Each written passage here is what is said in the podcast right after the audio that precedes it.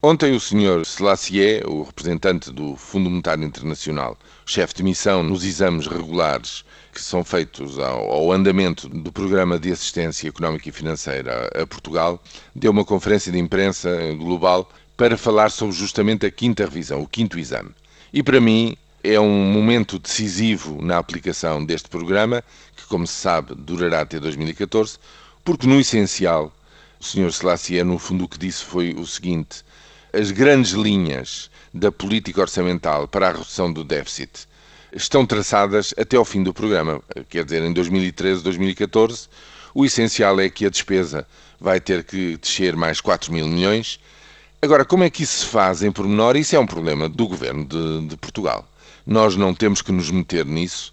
Quando houve perguntas específicas sobre, por exemplo, a quem se aplicará ou como foi decidido a quem se aplique a redução das indemnizações por despedimento, se só os novos trabalhadores que entram agora no mercado de trabalho, ou também já a todos os que já uh, nele se encontram, etc., o Sr. Selassie, no fundo, sacudiu a água do capote, dizendo isso já não é connosco. O essencial é que as baias orçamentais não sejam ultrapassadas. A redução de 4 mil milhões de euros da despesa adicionais nos próximos dois anos em relação àquilo que está em discussão neste momento no Parlamento para o Orçamento de 2013 é, digamos, o elemento essencial que vai estruturar os orçamentos nos próximos dois anos e a sua aplicação. Depois, se há desvios, se há, eh, digamos, uma derrapagem qualquer de algum lado, se há um excesso de receita em relação ao que está orçamentado, como o Sr. Selassie diz, que segundo os cálculos do FMI acontecerá no próximo ano, isso já são, digamos, variações para o tema central.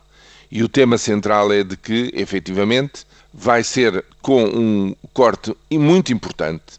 E esse corte importante de 4 mil milhões não se consegue sem mais nem menos. Vai ter que haver, seguramente, opções, vai ter que haver uma discussão e uma decisão por parte do governo daquilo que o Estado continua a ter de fazer e aquilo que deixa de poder fazer. E aí o FMI não se quer meter nessa discussão porque percebeu que desde princípios de setembro, desde aquele célebre anúncio sobre a redução da TSU, alguma coisa se rompeu de muito importante eh, na relação entre eh, eleitos e eleitores quanto a esta política de austeridade. Portanto, as minudências são para o governo da República Portuguesa, a linha geral está traçada e, a partir de agora, do que se trata é de verificar se estas linhas que hão de conduzir o programa até ao fim em 2014 se desviam mais ou menos de tudo aquilo que está traçado. No essencial, eu não sei se a Comissão Europeia e o Banco Central Europeu proximamente, no fundo, assumirão ou não este, este papel, mas do, do ponto de vista do FMI, o prolongamento do tempo para descer o déficit significa que esta linha tem de ser continuada sem variações e sem desfalecimentos por mais um ano, ou seja, até fins de 2014.